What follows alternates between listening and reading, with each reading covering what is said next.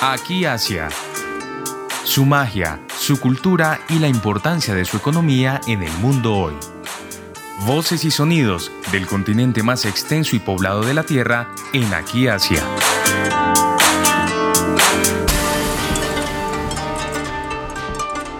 Muy buenos días y bienvenidos a otro espacio de Aquí Asia en Javeriana Estéreo. Hoy vamos a adentrarnos en el mundo del budismo zen. ¿Cómo es esta práctica que tanto nos conecta con este gran continente asiático? Para hablar del budismo zen, de cómo se vive esta práctica en Colombia, está con nosotros en la mañana de hoy Cristian Calderón. Él es filósofo de la Universidad Nacional, también ha realizado una maestría en filosofía y políticas públicas en el Reino Unido y más adelante vamos a seguir conociendo detalles acerca de su perfil. Con Cristian vamos a descubrir acerca del budismo zen.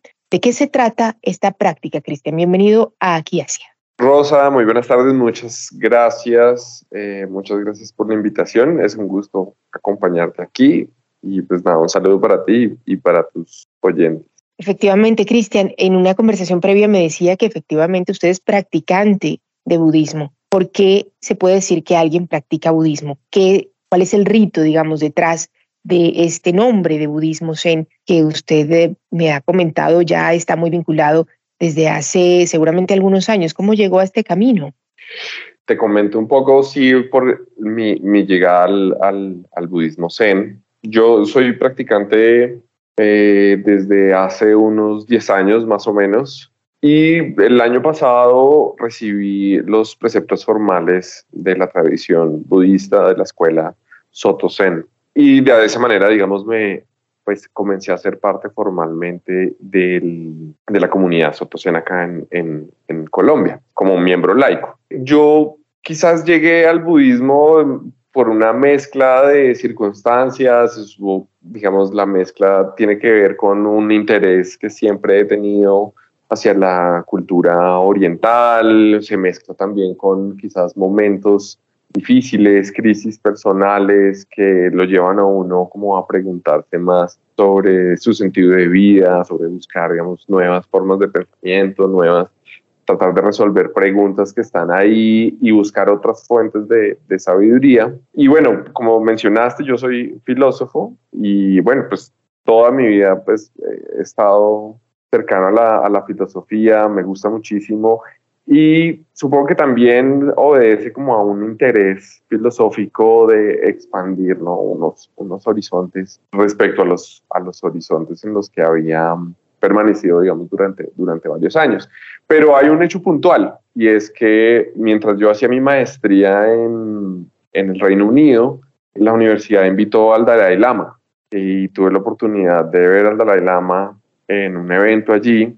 Eh, lo escuché, me pareció muy, muy inspirador y dije, bueno, compré unos libros a la salida del evento y em, comencé como a, a entrarme un poco en el tema del budismo, si bien, digamos, la tradición del Dalai Lama no es propiamente budismo zen, pero de alguna manera fue por ahí mi, mi, mi puerta de entrada. Y posteriormente, pues me fijé, digamos que había un elemento clave en todo esto que era la, la, meditación como tal. Y empecé a explorar pues distintas técnicas de, de meditación que con el paso del tiempo empecé a buscarle fuentes por un lado, por el otro, y en una revista un día me encontré con unas tradiciones religiosas que hacían presencia acá en Bogotá, ya una vez yo había vuelto de, Londres, y me encontré con la imagen de, de Densho Quintero Sensei, quien es actualmente el maestro de la comunidad Soto Zen de, de Colombia,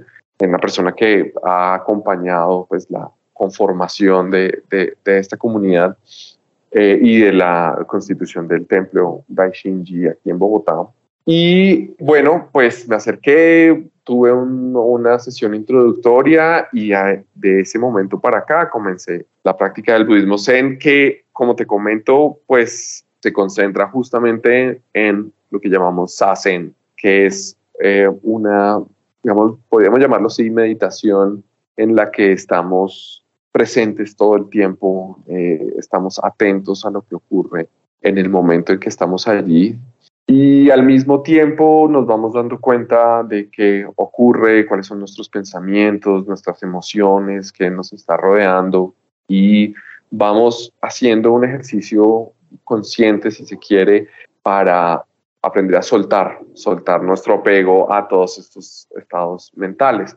Normalmente esta meditación se hace en esta, o digamos, ocurre en un cojín, sentados en silencio, de frente a, un, a una pared, pues a un, a un, muro, y allí estamos, y allí permanecemos en esta, en esta práctica. Sin embargo, esta actitud que vamos, se pudiera decir, desarrollando a lo largo de, la meditación y, en la práctica en general, la vamos llevando a otros espacios, a otros espacios que tienen que ver también con, la práctica formal de, del budismo zen, por ejemplo, en las ceremonias de la comida, que se llama la, la, ceremonia de Oryoki, o en, la, en los retiros o bueno, en sesiones más, más, más largas, pero también a la vida cotidiana, ya al momento en que estamos por fuera, digamos, de, de, del templo, de las actividades formales, porque esta práctica también tiene que ver mucho con la manera como nos relacionamos con las otras personas, de una manera compasiva, respetuosa, amorosa, si se quiere, y, y, yo creo que de hecho eso también hacía parte de mi búsqueda que terminó en este camino del budismo zen, ¿no? En una, en una sociedad en la que estamos pues tan imbuidos y tan rodeados de, de violencia. Creo que eh, el budismo zen es un, es un faro de luz y de paz y de afecto. Eh, y eso creo que es las cosas más interesantes y la razón, las razones por las cuales llegué al budismo zen, así en general. Cuando uno habla de budismo, yo entendería que habla de una religión, pero tenía un amigo que me insistía mucho en que no era una religión, en que era un modo de vida, una práctica efectivamente, y que alguna persona podría ser católica, por ejemplo, y de todos modos practicar budismo, en este caso budismo zen, por ejemplo. ¿Usted qué opina de esta afirmación o de esta idea que, podemos tener seguramente no tan clara?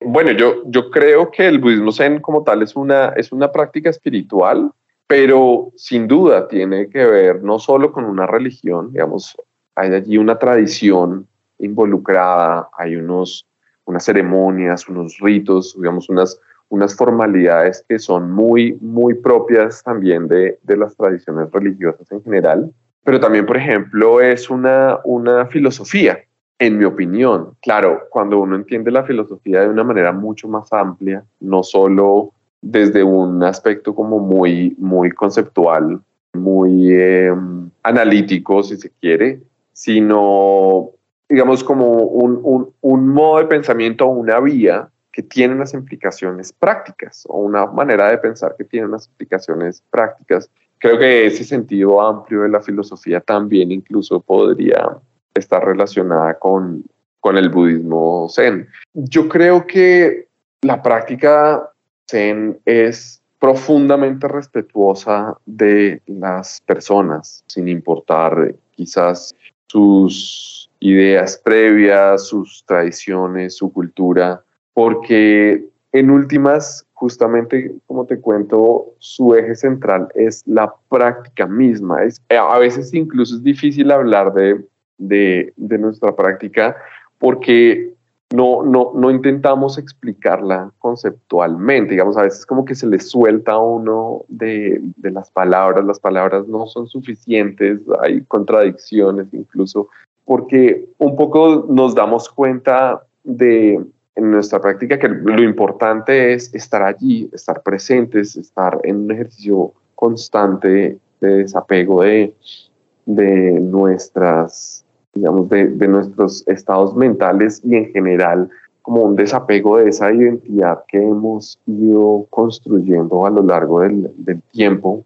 porque pues la práctica nos va mostrando esa impermanencia de, y esa ilusión del ego que muchas veces, a la que muchas veces eh, como que desoímos, ignoramos, pero pues está allí. Y por supuesto que una persona de una tradición religiosa distinta podría practicar sasen, por ejemplo, sin ningún, sin ningún problema. Es una práctica que está abierta, sin duda.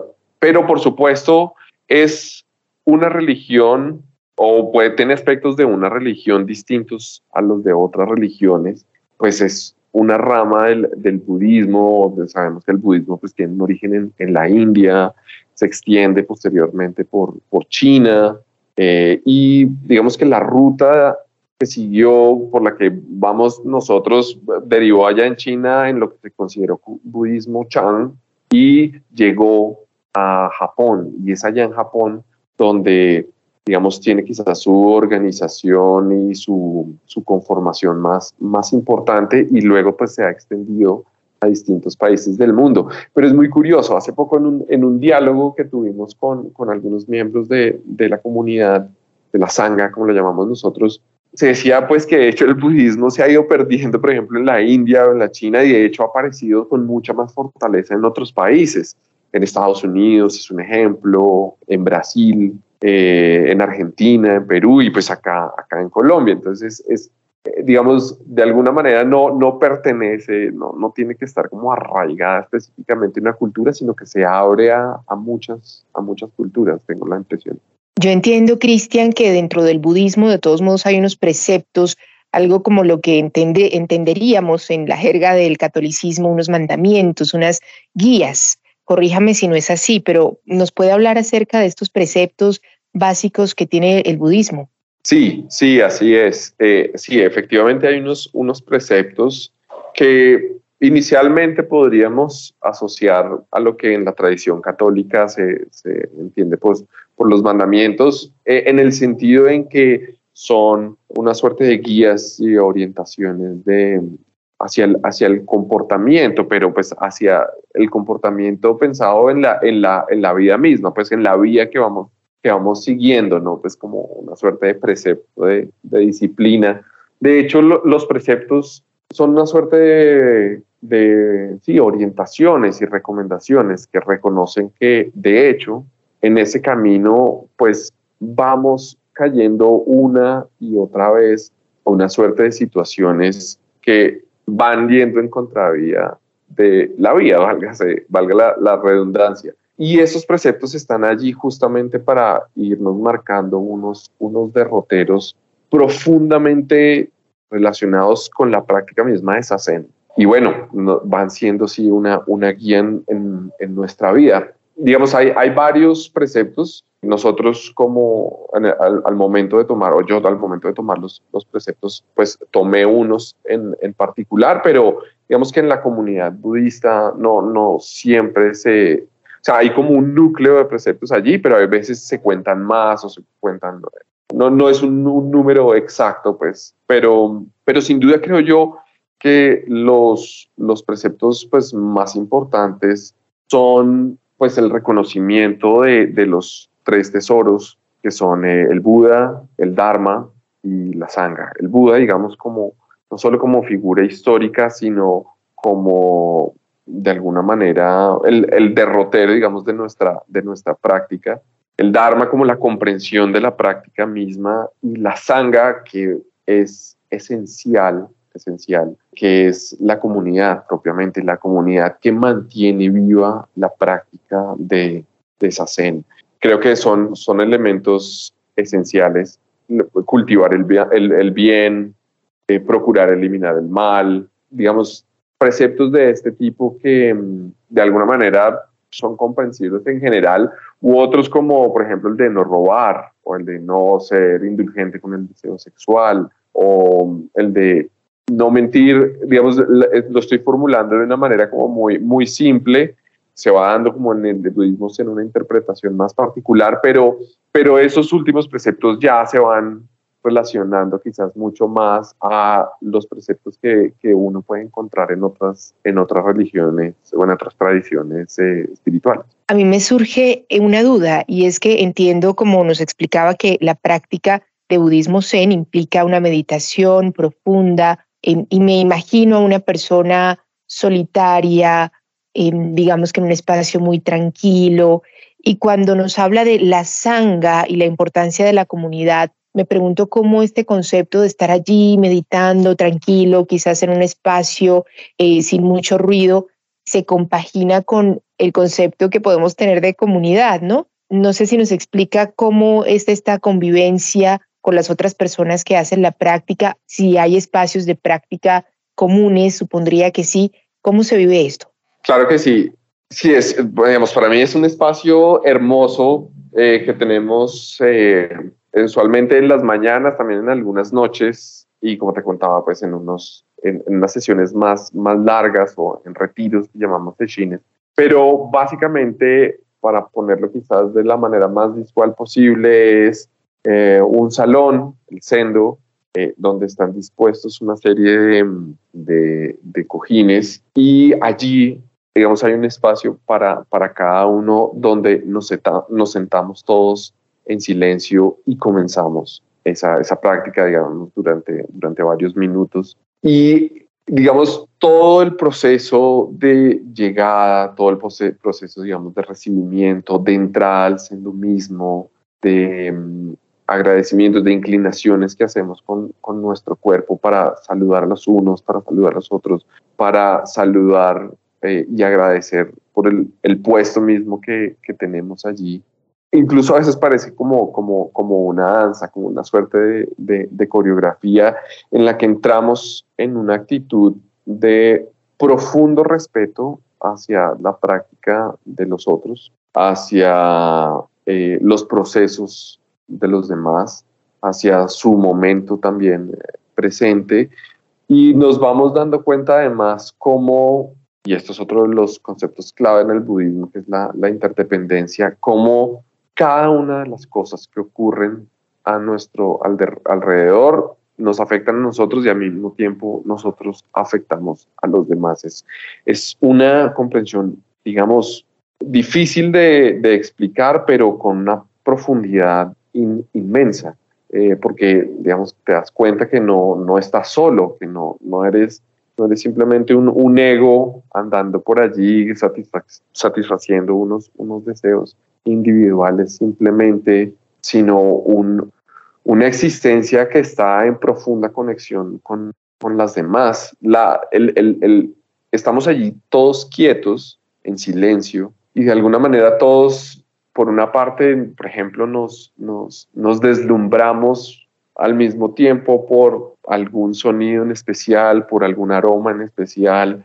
por una respiración en particular y al mismo tiempo nos damos cuenta, por ejemplo, que eh, solo un movimiento de alguien en cierta medida nos afecta, nos afecta a todos y al mismo tiempo todos vamos continuando y vamos soltando igual nuestro apego a, nuestros, a nuestros procesos mentales y nos vamos como jalando todos eh, en, una, en una misma práctica. Y creo que eso es una manera muy, muy linda de, cultivar la, la compasión hacia los demás.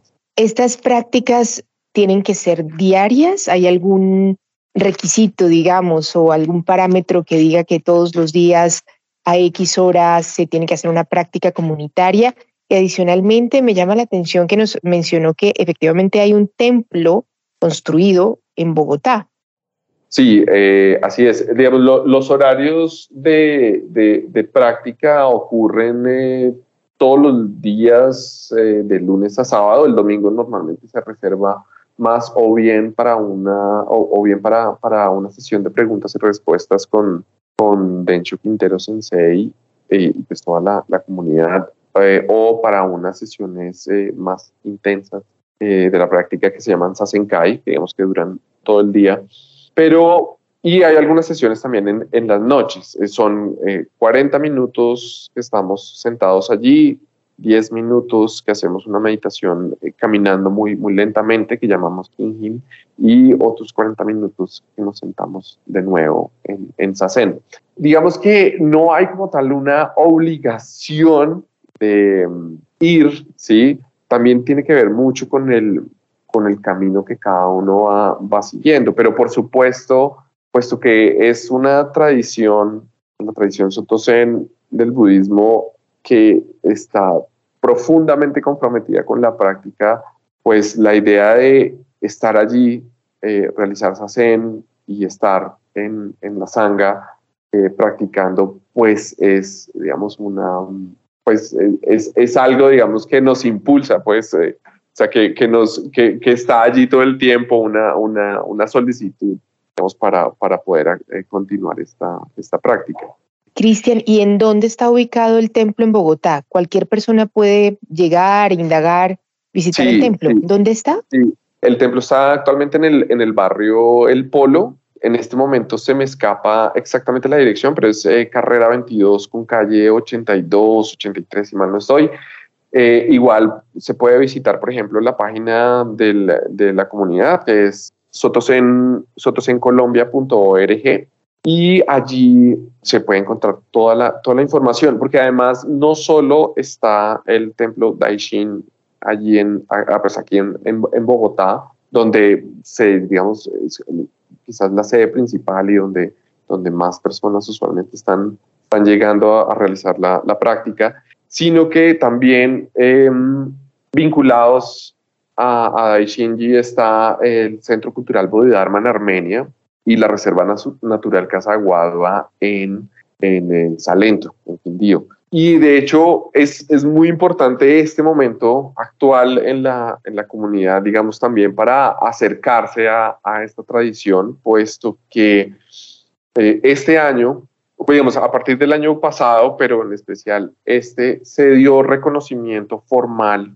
a, a Daishinji como templo, digamos, formalmente reconocido por la escuela Sotosen del, del budismo, y digamos, involucra además de la el reconocimiento por parte de distintas autoridades de la escuela Sotosen, tanto en, eh, eh, en Japón, por supuesto, como por ejemplo en Estados Unidos o, en, o en Brasil. Las, de hecho, se van a llevar a cabo ahorita el 11 y 12 de febrero una, una ceremonia, digamos, compuesta por varias ceremonias, que en últimas termina en, la, en el ascenso a la silla de la por parte de Densho Quintero Sensei, que por supuesto es también un maestro reconocido por, por la escuela Sotoshu. Y en últimas es el, reconocimiento, el primer reconocimiento formal de un templo aquí en Colombia de la escuela eh, Sotosen, de, la Sotoshu en, en, el budismo. Es un momento muy, muy importante.